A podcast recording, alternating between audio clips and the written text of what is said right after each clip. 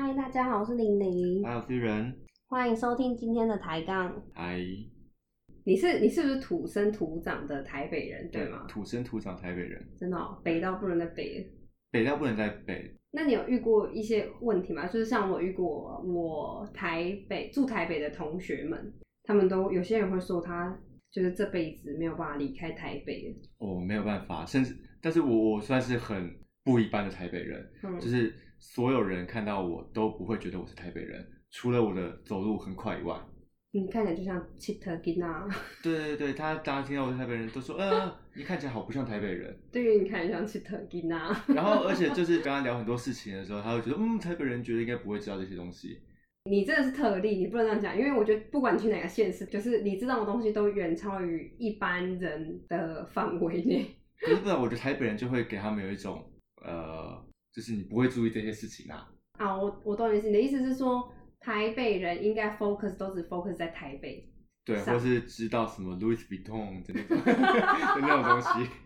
是 Louis Vuitton。哦，Louis Vuitton，那那种东西。你看我连发音都发不好，不够台北，那你知道爱马仕是念什么吗？看完全不会，真的，就是完全不会。爱马仕也是我朋友纠正我，我才会，他说是念 Hermes，因为以前会以为是 Hermes，哦。对，但其实是哦。Hermes，、，Hermes，对对对。对。好，我离台北人更近一步。所以你很常被人家误会，就是不知道是从哪里来的，来台北的外县市的人啊，对对对。哦，真的、哦，或是去或是跟别人讲说，哦，台北人其实就都觉得你的气质就是不像啊。对啦，你的的确，你气质很飘配啦，呃，嗯，我当称赞，我当称赞。那对于台北啊，假设你是土生土长的台北，不是假设你就是对不起，我是我是我是，就是你是土生土长的台北人，那你自己对于台北这个地方的印象如何？印象对，就是你从小在这边长大，你有你有对这个地方有特别什么你很有印象的事情吗？有，就是我家住的地方，我其实住在东门的附近。嗯然后那附近其实小时候啊，呃，我们我们家附近的巷子里面都有很多的那个日式宿舍，然后那个日式宿舍就是多到我数不清，它都破破旧旧的。在小我小时候啊，我一直很想说，有哪个机会，我一定想要进去看看，看一下里面到底有什么东西。那个日式宿舍是不是外？嗯，它都会划分成一区一区，然后有呃房子，然后外面有一一圈庭院嘛。然后他们的庭院外面是不是都会种很多很高的就是植物之类的。啊，不一定，不一定，不一定吗不一定，因为我们那一区算很特别，这是我事后长大以后才知道，就是我们那一区以前是日本政府在那个时代特别规划的文教区，而且里面住的都是呃算有头有脸的人物。然后，如果你去看那个以前的地图或者美军空拍图的话，你都会看到在那一区就是一个台北市一个排列最整齐的一个地方。嗯在当时，然后最小时候去的时候，它都是一个破败的宿舍，它的排列就是很密，但是呃也不算我们现在一般理解到的，就是有庭院有什么，它是比较密集，然后一个单位一个单位的日式宿舍。那有一次呢，我小时候终于鼓起勇气想要走进去看一看，然后一踏进去，我马上就看到一只小猫，嗯，然后身上有一个不知道抓痕还是咬痕，然后流着血，然后在地上抖抖抖。就倒卧在血泊中。对对对对对，然后我看到我就马上下来就走出去了，然后从此我就再也不敢踏入到那个区域，我觉得它对我小时候造成了一个阴影，对于军工教的宿舍们感到觉得害怕。对，觉得觉得很害怕，就不敢进去。然后后来这是小时候对它的印象，我小时候就就长这样子。然后后来我大学之后我在台中读书，大概每隔一阵子回到台北去，一年一年回去就发现，哎，我家附近的日式宿舍就一间一间被拆掉，一间一间不见。然后从就慢慢数啊，我这次回去又少了几间，又少了几间，然后到变十间，到现在五间不到。嗯然后我觉得最有印象的一次是我在我家附近的巷子里面走，然后在那边绕，然后走一走我就迷路了。然后那个迷路是我自己当下就觉得这实在太荒谬了，可是没办法，我就是迷路了，因为我真的认不出来这里是哪里，找不到回家的路，对，找不到，就是觉得找不到哦，从小长大的地方，对回家路在哪里？对对，我以前熟悉的什么，不管是旧房子啊，或是入室宿舍啊，都被拆掉，重新都根，然后变成你你拿你可以拿来指认的单位都不见了，对，就是你要回家，比如说你要看到那个什么蓝色的大门，就要左转之类的，呃之类的之类的然后那。个蓝色的门就不见了。对，不过我要先讲，就我家附近后面那巷子里面，的确是一个呃外来人很容易迷路的一个地方。嗯，哎、你要讲这个，我刚好讲跟一个跟你一个相反的，什么什么？就是我是我的国小后面就有一个像你这样的那个时候的日治时期的宿舍，哎就是也是他们那时候规划出来的。哎然后我跟你不一样的是，你是他们拆掉之后，你才会迷路。哦，然后我是小时候，因为他们规划得太整齐，然后又很一致，我很常在里面迷路，因为我会觉得好像哪一边左转都是都一样，都。一样，但是因为其实不一样，嗯只是他们很类似，所以我很常就在里面绕圈圈，然后找不到我要去的地方。嗯，因为我们要都要去宿舍里面有一个，他们有一个那个游泳池，嗯我们想要去那边学游泳，然后我就很难很难找到那个游泳池在哪里。都迟到，每次都迟到。然后这就是在我对于台北目前呃印象最深刻的事情，嗯把东西都拆掉，找不到回家的路。找不到回家路是蛮夸张的耶，而且那个是对于就是如果你从小在那边长大的话，找不到这件事情就是蛮震撼的，就是觉得哇，看来就是一直都跟一直拆，然后都变得跟你想象中的对回忆的道路不见了。嗯，对，那你身为一个台最南部对最南部的屏东人，你怎么看台北？我们小哎、老实讲，我们小时候看台北，它就是一个很在我们的印象中，或是说我们从其他地方的资讯接收到这个地方，就是一个很时髦的地方，这样，哎，然后就可能步调很快，然后什么都要走在最前端，因为它是台湾的首都。人人都带 Louis Vuitton，长大发现，长大发现台北不就是这样，不过就这样，对，不过就这样，就是很挤，然后大家早上大家都脸臭。走路还超快。对，然后感觉大那住在台北市的人就是快乐指数很低，这样。对 应该是，应该是没有，就是我们小时候那个时候，对于台北就是一个呃很先进的都市的一个代表，嗯所以我们心里就会很向往这个地方。我还我很有印象，是我国中的时候，然后我们理化老师是念台大的，然后他就说他有在。嗯，在念完台大之后，就是有可能留在台北工作几年，然后才回到屏东。嗯，然后那时候看他的时候就觉得哇，就是他身上就有一点微微的光芒，这样他是从台北回来的，哦然后就觉得他戴一个什么，因为刚好我们那个理化老师又长得比较有型，嗯所以他可能就戴个墨镜啊，哦然后他就是属于比较运动型的那种男孩，就会觉得哇好时髦我，是不是从台北回来的人都这样都要留胡子然后戴眼镜？那会有很多同学爱上他。是不外，因为是一个两个小孩子的爸爸了吧？哦哦对对对对对，就是那时候对于台北的印象是这样子，就蛮有趣的，就是很时髦。然后就是屏东，小时候毕业旅行都一定要去台北。哎，听第一次听到，我觉得超惊讶，我就想说，哎、不是全全台湾的人毕业旅行都去垦丁大街吗？哦，原来垦屏东的人要来台北对，我。跟你讲，其实是相反，就是屏东人就是要一直往北部跑，然后北部人就是要一直往南部跑。那在台北要去哪里？就我们来台北，就是去一些什么淡水老街啊、故宫，差不多就这些地方。然后那个那个叫什么啊？那个国军英雄馆住一晚，吃早餐？住，因为我们要住啊。那你们吃那些早餐吗？好像有吃这些稀饭，对对对对对对对对对。对，就稀饭这样。然后每次要入住国军英雄馆之前，就会听到很多有关于国军英雄馆的鬼故事这样。啊，这样你们的毕业旅行好不有趣哦。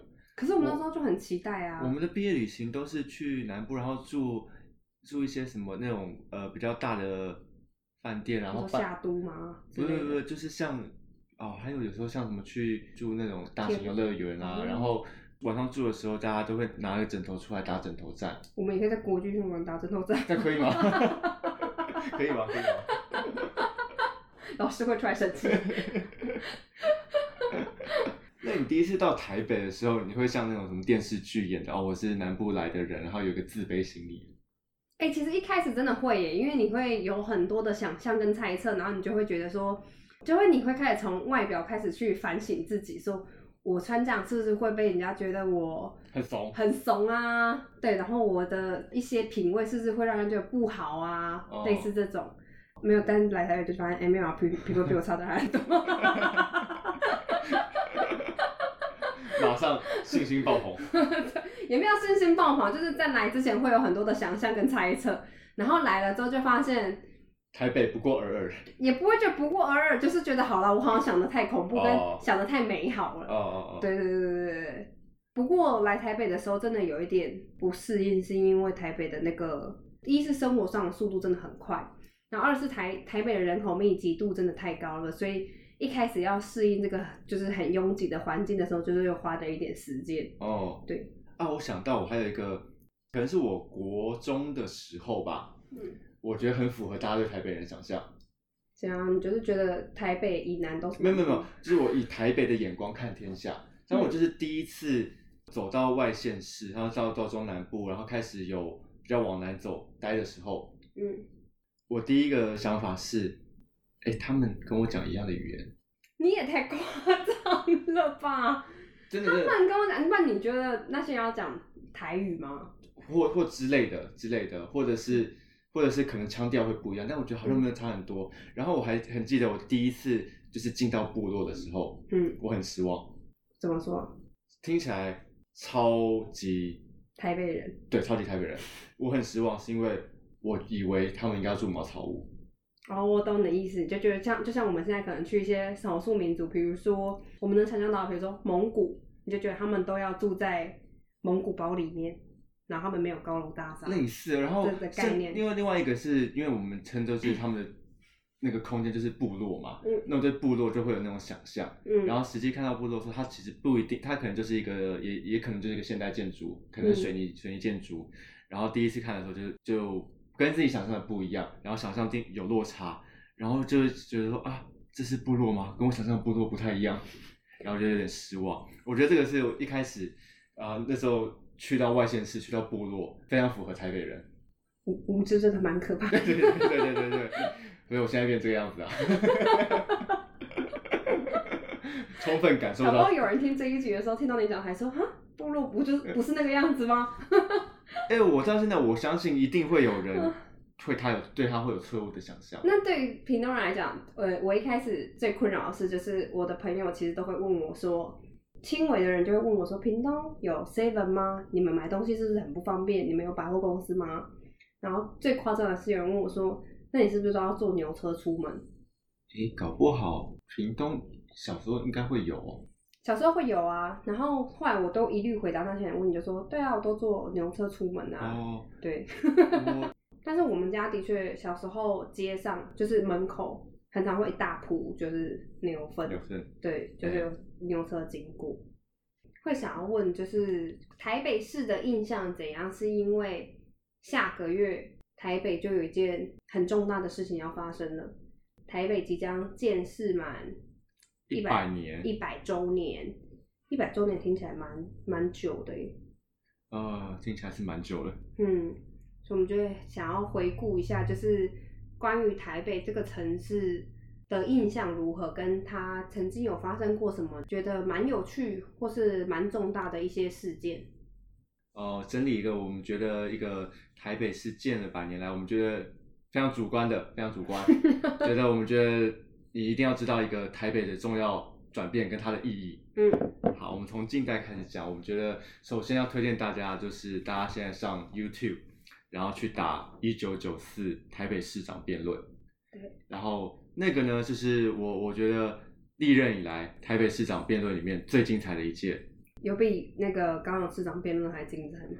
高雄市我觉得它是趣味性高，嗯然后可是台北市长他是，你可以知道大家为什么这么大家这么推崇这个陈水扁的辩论技术。你说我会会称他为战神。对对对，就是战神，就是唯一的第一，没有其他的。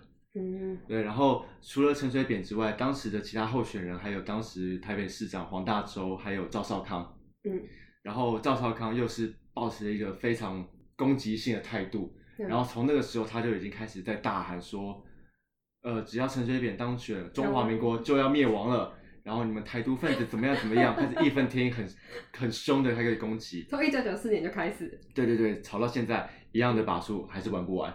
一样的口号，一样的把数，每年哎、只要有选举都在喊。对对对对，最近一次就是这个韩国瑜喊嘛。对对对，那个时候在看影片的时候，就是黄玉仁介绍我看这个影片的时候，我隐约就一直转头问他说：“哎，你不觉得这很像韩国语讲过的话？” 是是蛮像，我真的极力的推荐大家去看这个影片。这部影片我看了非常多次，就是我时不时就会拿出来看一下，重温一下当时的这个激烈交锋。甚至我有时候开车觉得很无聊，想提振精神的时候，我也会把它拿出来再看一次。我觉得大家可以去上 YouTube 听听看，因为我觉得我们转述的话，那些讲话的精髓很不到位。对，然后我觉得在里面它。呃，它非常适合当成一个辩论的教科书。真的，对我觉得认为每个辩论社的人都应该看一看它里面到底怎么去做一个交叉辩论跟跟自我介绍。而且我觉得，对，而且我这样看完影片，我觉得最屌的是，就是不是要捧陈水扁，但就是陈水扁真的很厉害，因为他从头到尾都完全没有看稿，但是他。讲稿是非常流畅顺，然后，嗯嗯嗯，对，而且是没有结巴，然后感觉好像不需要思考一样。哎，真的真的，我觉得这件事情好像，哎，如果你去看过他的自传的话，他真的是，呃，对于这些政治的事情非常敏感，而且数字年份他都记得很清楚。然后，包含他后来在监狱里面又写一本书嘛，呃，什么台湾十字架还是什么的，那那一本，就是你可以想到，哇塞，他在狱中。然后没有什什么参考资料，他可以把这些事情写这么清楚，如果觉得哇塞，真的很不得了。嗯，就他记忆力真的是蛮好的。对，然后这个我们是我觉得百年，你你觉得你的百年来最精彩的 是很重要的一件事，是一场辩论会。对，很重要的事情，因为他也是一个代表，对，很重要的台北市长，因为他也是在那一年当上台北市长的吗？呃，对啊，对对对，哦，对。然后我们讲第二件事情呢，其实他就是台北市长陈水扁当上台北市长的时候做了一个很重要的事情，就他当时马路封起来，然后他们想要做一个开放的道路，他们想要象征说，呃，新的市长来了之后，包括街道、政府、风气，一切都是很开放的，所以他们就邀集了当时的青年们、青少年一起在街上里面办一场 party。Party 要跳舞吗？呃，是对。那那时候年轻的连胜文有在里面？没有没有没有没有，我们现任的会长还不在里面。现任的 霹雳舞对现任的霹雳舞协会会长对对还没有在里面。不过那个时候真的是现在来看是一个当时一个非常的大前卫的举动。对，然后如果你现在如果在呃文字记录里面，它是一个呃整个台湾第一个空间解严的代表例子。哦，对，然后很有象征性哎，对对对，然后所以他那时候召集了包包括讲 DJ 啊，然后派对啊，然后甚至在书写在讲一些这个瑞舞相关的事情的时候，也会把这个记上历史。嗯哼，对，所以我们觉得这是一个呃由政府带头做一个空间解放解严的一个代表例子。对对对，如果没有那一件事情的话，我们现在大家熟知到上街道一个呃。呃，派对的气氛这件事情，他就是第一个，他带头做，对他带头做的，而且陈水扁带头做，那真的是很有代表性。对，第三个，第三个呢，我们就要把事情拖到拉长到更久以前了，就是拉长到台北市长还没有开放民选的时候。但这件事情呢，其实有个代代书，我们现在一一直通常印象都是台北市长。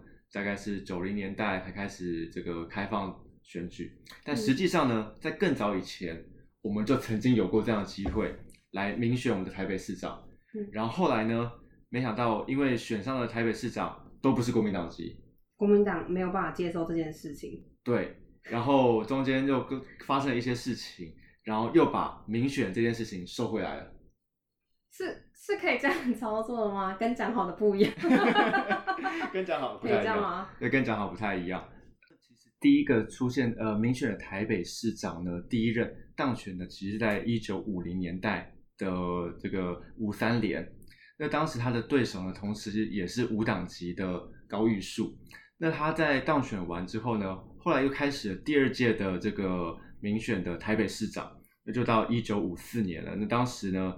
这个高玉树他就顺利的当选，所以真的要讲说啊，民选的第一任台北市长，他是五三连，第二任是高玉树，那他们都是无党籍的。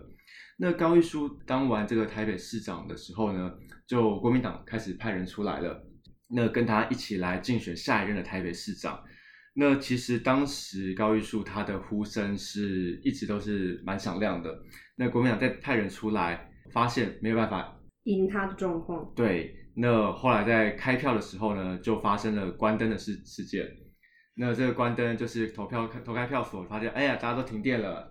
开票之后，哎呀，票开完了，哎呀，国民党当选了。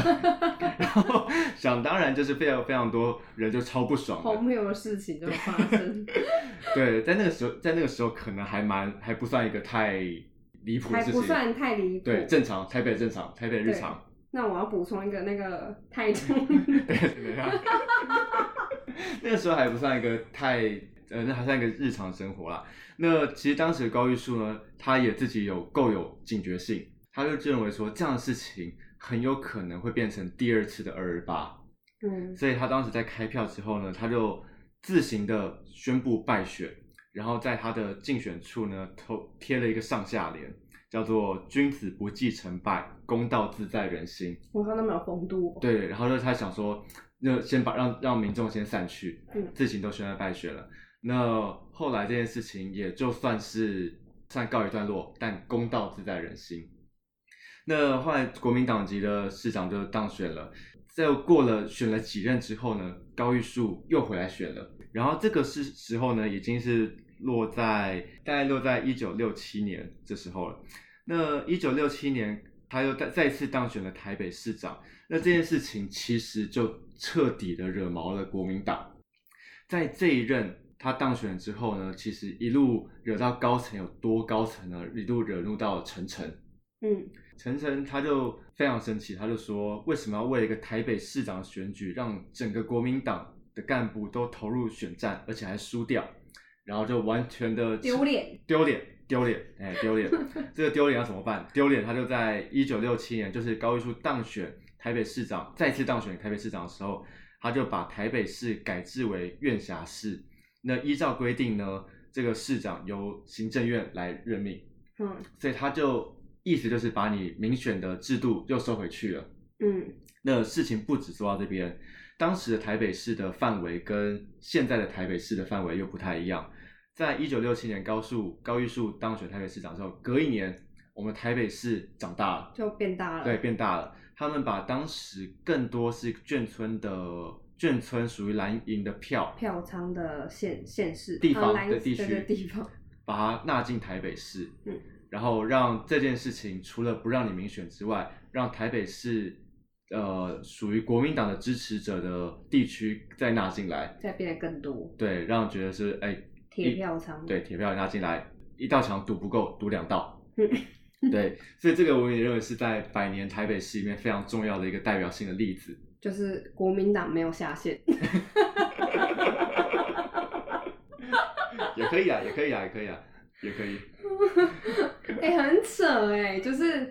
我照规矩玩不过你，那我就直接改规定。哎，改规定，对，都我的人。裁判、球员都我的人，我看你要怎么跟我玩。对。那其实如果反过来讲的话，在这规定下有办法选上台北市长的人，其实蛮屌的耶。就是如果不是国民党的人的话，哦哦哦，嗯，是不是？其实某个到某个层面来说，柯文哲现在也是超屌，也是蛮厉害的。对，因为台北市普遍来讲，其实都还是蓝色的居多，或是到近代可能偏民进党，或是五五波之下又可以杀出一个五党级的人，都是很猛士。对，是啊，柯文哲是第史上第二个，第三啊，第三个五党级的。当选者对，当台北市长。对，然后这边补充一下，当时我们我们刚刚讲到，就是台北市的一九五零六零那时候，台北市五党籍的人当选，他们打败打败国民党。然后这边你分享一个 台中市，台中他我跟你讲，他们那个关灯就是还只是他们那个小手段之一，那个改县制是大手段嘛。那关于国民党就是做这种事情的小手段，其实非常之多。那时候有一个来自台中地方的要选择议员的人，叫做王帝，他那时候要选丰原镇的议员。那时候的那个陈县长因因病过世，所以他就没有办法呃登记参选。所以那个那个医生王帝就想要去跟国民党推派的廖五湖一同竞选县长。嘿，对。那国民党这次用了什么招式呢？就在他要选县长的时候，他就突然收到他的征兵令。他先当兵哦。对，他就他就要求要立刻在那几天的下午报到，然后入伍去当军医。对，然后所以因为当兵令属实，所以他就会失去参选的资格。超屌，超屌，超屌！哎，重点是他还不能拒绝，他拒绝他就是逃兵。对啊，他就直接可以被逮捕。哎，我今天上午还在准备投入台北市长，我下午已经准备入伍，直接被逮捕。我只能说他们真蛮有创意的。我觉得超屌，根本每个人都来这一招，没有人可以跟你斗。真的，他没有办法，因为他因为他拒绝也不是，不拒绝也不是啊，都是你啊，出事情都是你。对。超猛，所以他就硬生生的在那时候进去当兵，当了半年，然后才出来。而且重点是，我觉得国民党最贱的是，真的是只能用贱来形容。就是他那一天为了表明，就是他们对王帝是，就是我们不是要攻击他，嗯嗯，他们还特地就是派一些发动他们的支持者，嗯，然后去欢送王帝入伍，有够嘲讽，有够嘲讽。夹道欢迎放鞭炮哦，一人踢一刀。所以他在那时候当了半年的军医，然后才回归社会这样子。然后一回来就是啊，新的议长，现在新的县长已经当选了。哦，我觉得这 当那个年代搞不好就是国民党的创意大会。对，各种各种可能，你觉得现在听起来觉得很荒谬的事情，我觉得他们那时候都干过。对，开票我关灯，关灯就好啦，什么开票都不用投啦。选不过就把台北市长指挥官派。对他们那时候有讲说，很多时候你会发现有很多空白选票，然后在某一个人的不是国民党籍的候选人，嗯，快点好像快要当选的节节升高的时候，就会突然开始那个票仓的票一直增加，一直增加，就是 空白选票就会被盖成国民党籍的人的候选人，然后被投入票箱里面。其实像这样的事情到近十年都还有发生哦。嗯，我觉得近近几年是因为大家对于就是政治投入的参呃意愿比较高，所以开始会有自主一些团体，像小蜜蜂啊之类的会去监票，之后才开始就是没有办法动手脚，之后才开始比较少一点点。嗯嗯，那上面三个呢，是我们觉得涉世百年来我们觉得很有代表性的三个事件呐。那其实。真的要说，这百年来其实也发生了非常多的事情，因为从日本时代一九二零年开始，一直到现在，那中间发生很多事，件，有很多事件它都有它的代表意义。可是我们觉得这三件事是至少是应该是说我们这一个世代，你这个世代，这样好像我很老一样，我也没有活过高一没有，因为因为我要这样讲，不是说他有个老，是因为他是台北人。然后对于我这个南部人来讲，其实这些这些事情我是没有什么印象的，就是在我小时候的记忆里面。啊，你连正太极都不认识？正太极？我小时候，我小时候只记得一零一盖起来了，好想去看。蛮蛮值得看的，蛮值得看的。对，那时候因因为一零一曾经一度是全世界最高，哎，对啊，对对对，最高的大楼。哎，我觉得你下一次可以好好介介绍一下你的家乡正太吉嘛？对，老老县长正太吉。对，正太吉的名言就是“过高平溪，杀人无罪”。哎，他还是第一个。哎，那那我要庆幸，我小时候在正太吉的议会底下，我可以活到现在耶。因为那时候的大家砍我是可以无罪，就很屌啊，传奇人物哎，南霸天，南霸天。其实我还蛮喜欢。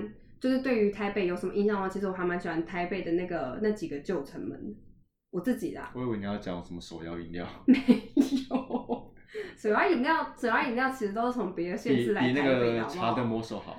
我自己蛮喜欢台北的城门的，东门、南门、小南门、北门。嗯，对，因为我觉得它蛮有历史意义的。然后，如果大家现在去西门町的话。西门已经被拆掉了嘛，所以已经没有西门。可是，呃，大家如果常去西门町的话，其实，在西门町的斜六号出口的斜对面，就是红楼的前面那一块区域，呃，有一大块看起来像桌子，但其实不是桌子的东西，它就是台北城的模型，就台北城整个的模型。嗯，然后它旁边有站几个雕像，其中两其中两个是一对年轻人在自拍，然后有一个坐在那个地图旁边的、那位，大家可能都忽略他，但他其实就是大名鼎鼎的刘铭传。嗯，哦，我知道你在说，我现在终于知道你现在想起来是不是？就是常常就是那个台湾民政府会在的地方吗？台湾民政府哦，对对，哎，台湾民政府是吗？对啊他你说他们在那个他们会搭搭棚，搭会搭棚立旗的地方，好像是就是在现在的好乐迪的那边，哎，差不多啊，反正就那附近，就那十字路口，对。哎，然后因为我以前住那附近，然后我经过的时候都很常被刘明传吓到，有什么好吓的？因为他他就坐那边，他就雕刻的很像真人，然后你就会以为有一个人怎么可以无声无息的一直坐在那边。即便我知道这件事情，我后来还是被吓了三四次。那我觉得那个台北呃成模型蛮有趣的，那大家就是有空的话，经过那边的话，也可以绕过去看看。那今年一零九年其实就是台北市建市的一百周年，然后在十月的时候，呃，会有一系列就是跟台北市建市一百周年有关的活动，然后好像会一直有一些活动，好像会一直持续到年底。对，然后十月初会有一个，呃，我觉得会有很多媒体报道的一个很重要的事情。对，大家可以敬请期待，因为我们也很期待。对，我们也很期待，我们相信当天一定会非常热闹，版面一定会非常精彩。对，然后会有很多相关的评论开始出现。对，就就讲这么多，就讲么就讲那么多，大家可以期待一下。哎，对，好，好，我们下周见，好，拜。拜。